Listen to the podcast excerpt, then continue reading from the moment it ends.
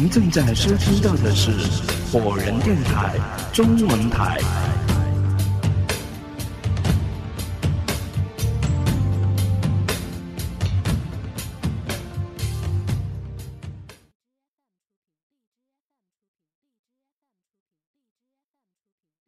九，第一个死者。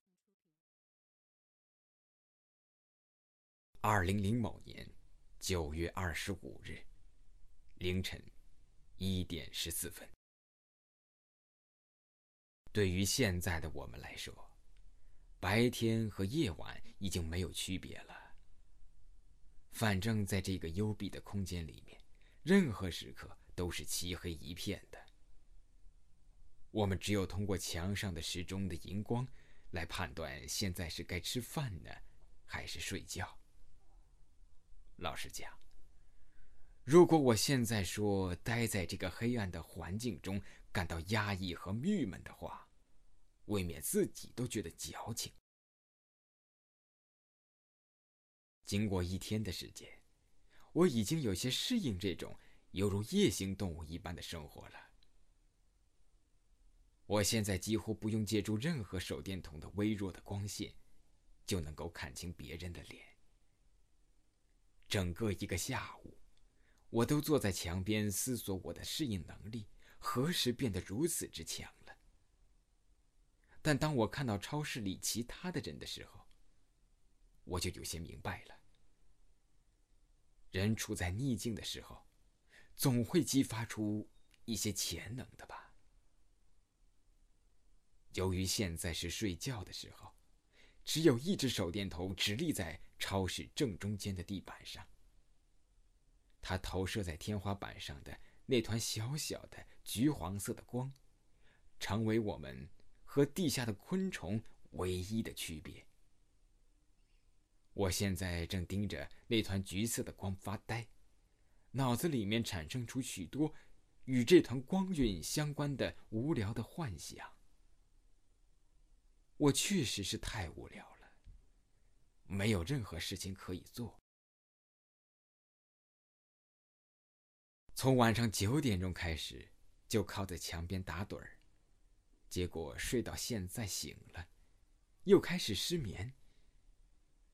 不过，这种本末倒置的生活已经成为家常便饭了。就在我把那团橘色的灯光幻想成……一个金黄色的月饼的时候，我突然看到前方两排货架之间出现一个小小的身影。我定睛一看，是那个十四五岁的小男孩。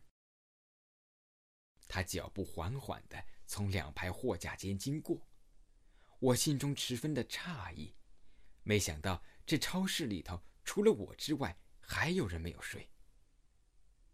当然。更不明白的就是，这个小男孩半夜三更的，为什么还在超市里面徘徊穿行呢？而就在这个时候，他突然扭过脸来盯着我，我心中一惊。不可能的，他离我有好一段距离呢，而且我又没动，只是看着他而已呀。在这种极度昏暗的光线之下。我不相信他能看清我是睁开眼了还是闭着眼。在我疑惑的时候，那个小男孩的脸又转了过去，身影消失在一排货架之后。我松了一口气，心想，他大概只是起来上个厕所，无意之间朝这里面望了一眼而已。一切又复于平静了。毫无变化的状态。我盯着手上的手电筒的光，看了很久。渐渐的，又有了一些睡意。饱受失眠折磨的我不敢怠慢，立刻顺势躺了下去。许久之后，我终于沉沉的睡去了。对我来说，好像刚睡着。就被那种刺耳的尖叫声惊醒了。当然，后来我知道，事实上，我听到的那声尖叫，它的时间是凌晨三点半左右。那是一声撕心裂肺的、令人胆战心惊的女人的尖叫。我在熟睡之中被惊醒了，连着打了几个激灵之后，惊恐的从地上坐了起来，不知道发生了什么事情。而这个时候，超市里其他的人也都跟我一样被惊醒了。大家都睁着一双惊惧的眼睛，莫名其妙的左顾右盼，直到第二声尖叫告诉我们出事的方向，大家才一起涌过去，朝最靠近门的那一排货架跑去。冲在最前面的是中年大叔。他的手里拿着另一只打开的手电筒，他跑到最右边的那排货架和墙壁之间的时候，猛地刹住脚步，震惊的是目瞪口呆。借着他手里射出的光线，我们看到了眼前令人惊骇的一幕：络腮胡子大汉以一种扭曲的姿态倒在血泊之中。一把水果刀，整个刀刃部分都已经深深的插入到他的脖子中了。毫无疑问，他之前一定连声音都发不出来，就毙命了。而最恐怖的是，他虽然看上去已经死了很多时了，但那双铜铃般的眼睛却依然圆睁着。直勾勾的望向前方，嘴也张开着，就像是在死前努力着，试图喊出什么来。他怪异的死相，跟人的第一感觉就是，他在被杀死的时候看到了什么恐怖而惊人的东西，以至于他死了之后，面部还保持着这种狰狞的表情。我相信在场的每一个人都跟我一样的，倒抽了几口凉气，被这番景象吓得是呆若木鸡、不寒而栗。就更别说是那个最发现尸体的女店员了。她此刻蜷缩在墙边，双手紧紧的抓在嘴前，浑身猛然发抖。刚才两声尖叫之后，他似乎连再次尖叫的声音都没有了，整个人简直被吓得是一塌糊涂。单身母亲捡起地上的一块桌布，走上前去裹住颤抖不已的女店员，并将她紧紧的抱住，扶了起来，安慰她说：“好了好了，没事了。”时尚女孩从边上的货架拿来一瓶矿泉水，将瓶盖拧开，递给女店员：“喝点吧，会好些的。”女店员颤抖着接过水，喝了几口，脸色仍然是苍白的，像一张白纸。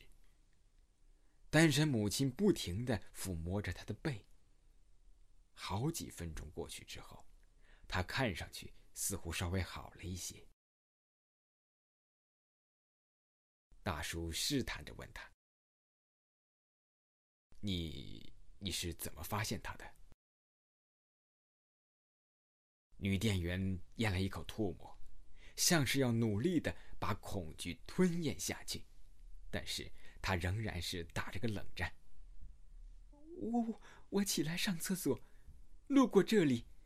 被他的腿给绊倒了，我朝他望过去，就看到他，他被杀了，其他的什么都不知道。大家对视了一眼，胖女人神情骇然的喃喃说道：“他是被杀死的，是被谋杀的。这么说，我知道他想说什么。”凶手就在我们中间，这是毫无疑问的事实。虽然在现场没有任何一个人将这句话说出来，但我知道，所有人此时此刻都在这么想着，因为这句话分明就写在我们每个人的脸上。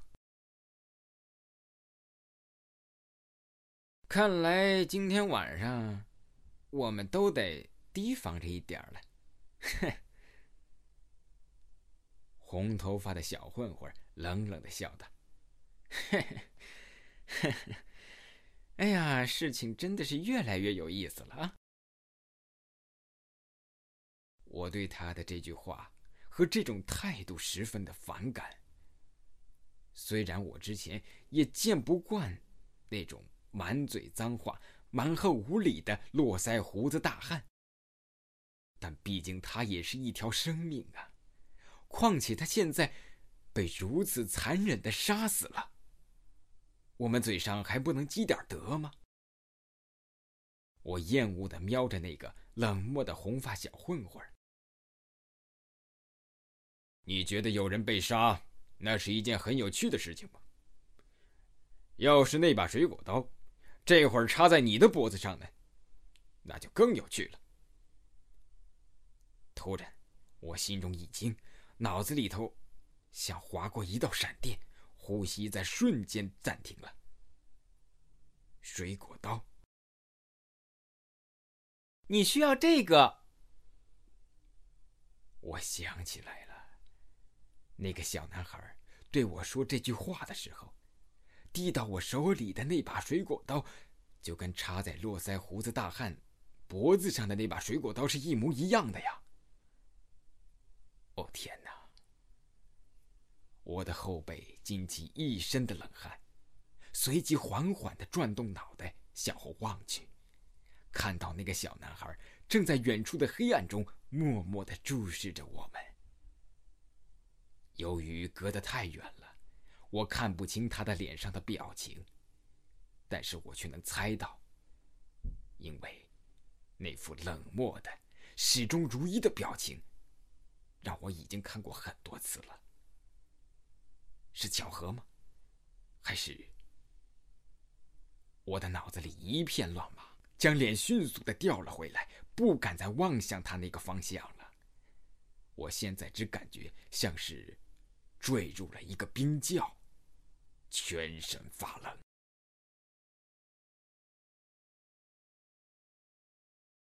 十猜疑。二零零某年九月二十五日凌晨五点十七分。喂，大姐，醒醒！轻微的呼唤声中，单身母亲睁开惺忪的眼睛，借着昏暗的光线，看见了前面的两个年轻人。她问道：“怎么了，你们？”有人被杀了，你还能睡得着吗？时尚女孩问。单身的母亲苦笑了一下。唉，发生这种事情，我又有什么办法呢？总不能就一直不睡了吧？小白脸男生眨着眼睛说：“你你好像好像没有注意到，凶手就是我们这些人当中的一个。”我们还处在危险之中呢。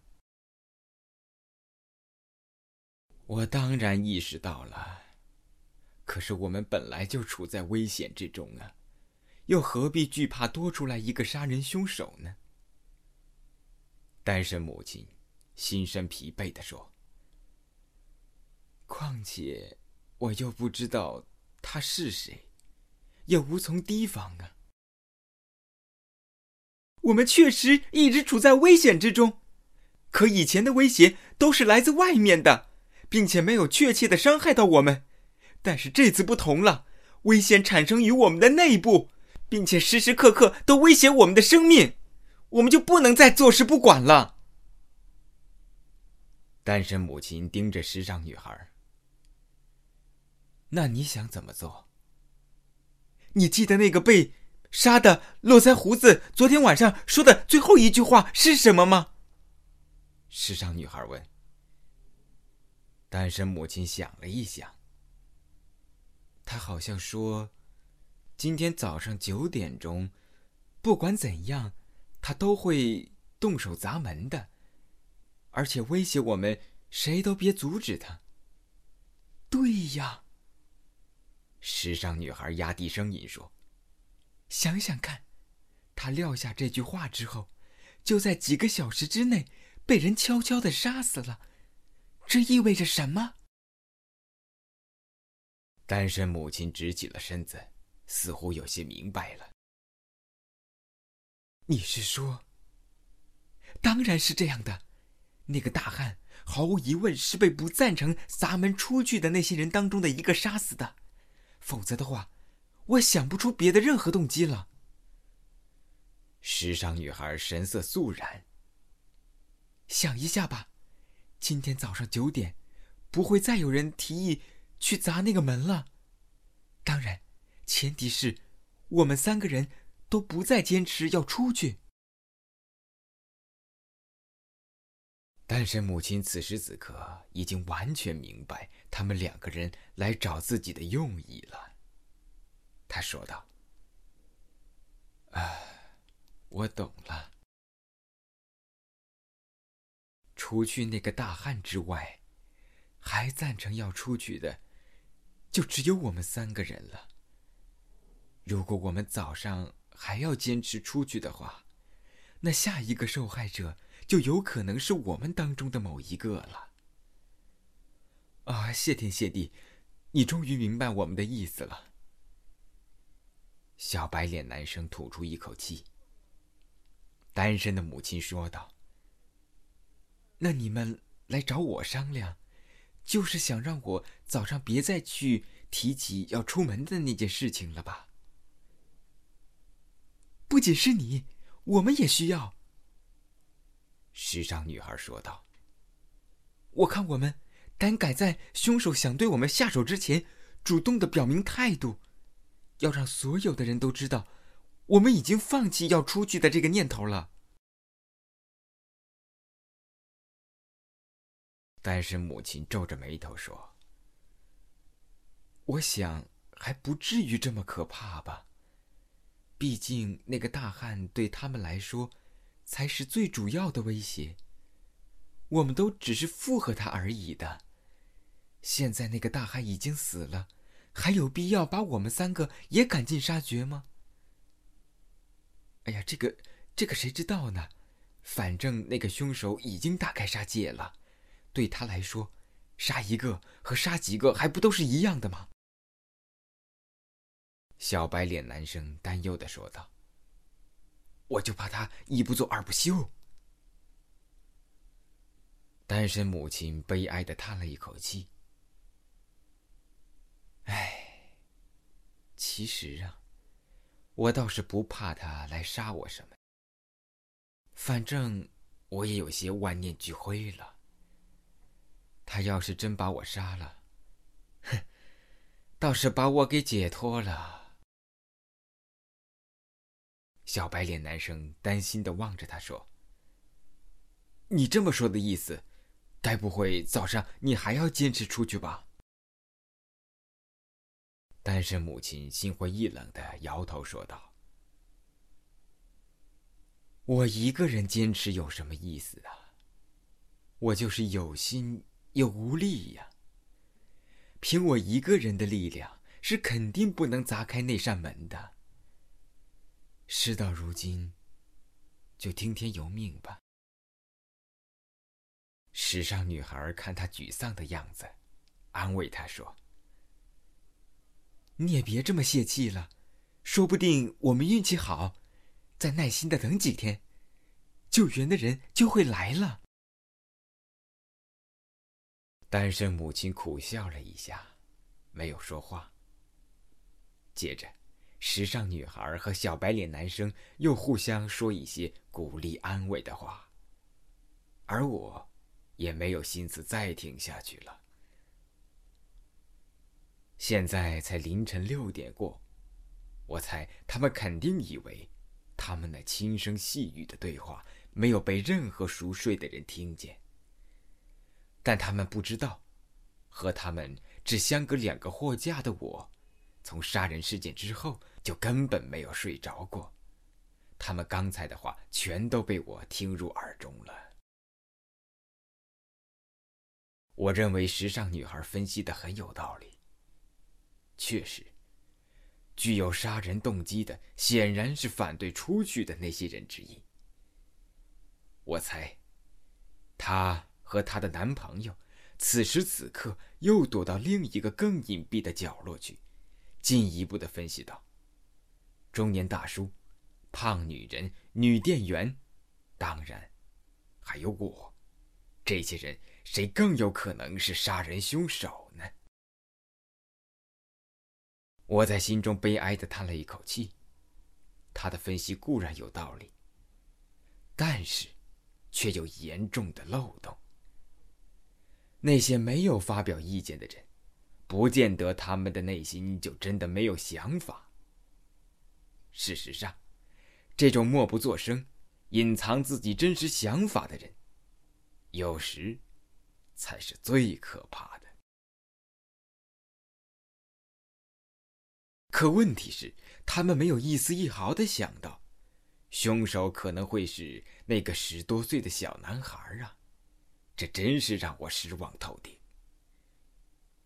我忽然意识到，我有可能是这些人当中唯一一个。真正猜到凶手身份的人，可是我该怎么办呢？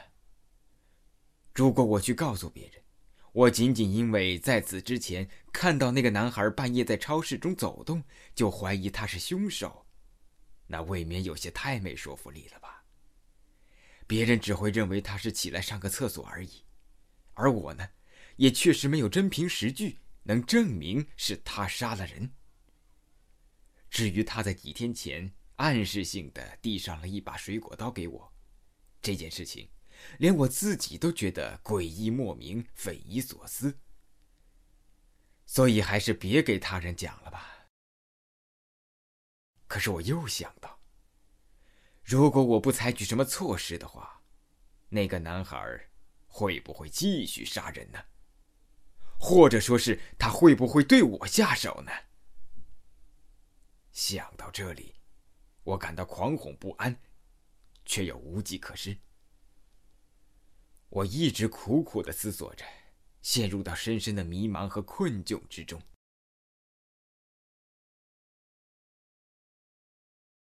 十一，老妇人的秘密。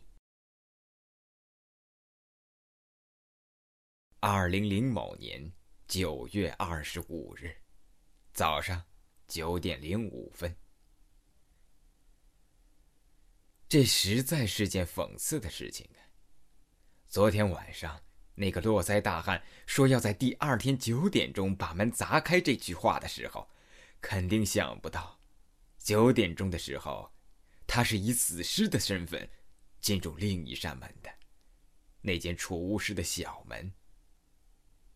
大汉比较重，这一次。是中年大叔，再加上红头发小混混、小白脸男生三个人一起才把他丢进去的。我们其他的人在一旁目睹着他们三个人在昏暗的光线中搬动尸体、处理血迹，心中一阵阵的发震。待他们处理完毕之后，时尚女孩便迫不及待、欲盖弥彰的表白自己，说道。我想，我们还是待在这里等候救援吧。也许外面的情况真的比我们想象的还要危险呢。别人都没有什么反应，我自然更明白他的用意。只有那个红头发小混混点着一支烟，在一旁干笑道：“ 嘿嘿，好啊，正确的选择，这一下。”你就不用担心那些保守派的人会杀掉你了。这句话语出惊人呐，仿佛之前那层纸糊的窗户被捅破了，所有人的面色都变得惊愕而紧张起来。我一思量，他自己也是被划分为保守派的，那赞成出去的又算什么呢？激进派吗？哼，太好了。真是只要有人在的地方，就必然会有帮派斗争的存在的，哪怕是再少的人。这正是人类几千年斗争不息的可悲原因吧。被红头发小混混一语道破真实想法的时尚女孩，此时尴尬不已，脸扭到一旁，默不作声。倒是胖女人愤愤然的冲着红头发小混混说道：“你这话是什么意思？难不成说我们几个人杀了那一大汉不成吗？”红头发小混混歪着嘴哼了一声：“哼，我又没说是你，你紧张什么？你不觉得这样有些不打自招吗？”不打自招。胖女人倒吸一口气，尖声叫道：“你，你在说什么呢？你居然怀疑是我？天哪，我怎么可能做那种可怕的事儿呢？”嘿，这可说不准。红头发小混混冷冷的说道：“谁脸上都没刻着凶手俩字儿啊？要单看外表的话，谁都不像是凶手。可问题是，偏偏有人就被杀死了。总不会是那大汉自个儿拿水果刀往自个儿脖子上扎着玩吧？好吧，既然话都说到这份上了，那我也就把心里要想的说出来。”胖女人气呼呼地说：“但我先得说清楚，我可不是因为你刚说了我，我才反过来攻击你的。我不玩那种小孩子的把戏。哼，实际上，我看我们这些人当中啊，最有可能做出杀人这种事儿的，也只有你一个人了。”红头发小混混将半截烟头猛地往地上一抛，恶狠狠地喝道。你说什么？你他妈的凭什么说我像杀人犯呢？我就凭你这副坏人的嘴脸。”胖女人毫不示弱的说道。“我看其他人都是正正经经的，只有你一副混混样。再说了，最开始那个男的不就是被你打死的吗？你那一下子可是心狠手辣，毫不留情呢。”一击就把那个人给打死了，后来知道是杀错了他，你也没有丝毫的内疚和。住口，肥婆！红头发小混混已经是怒不可遏了，他两步跨过来，指着胖女人的鼻子骂道：“老子一副混混样，你他妈的就好人了？你他妈别忘了，昨儿那大汉说要出去的时候，你可是反对的最厉害的。我昨个都说了。”我他妈保持中立，出去或者留下都无所谓。我干嘛要杀了他呢？哼！我看呐，就是你这种装的像个好人似的人才最有可能是凶手呢。搞不好啊，你他妈现在当着众人的面怀疑是我，就是想转移大家伙对你的注意力。胖女人气的是大口喘着粗气，就像是快要爆炸了。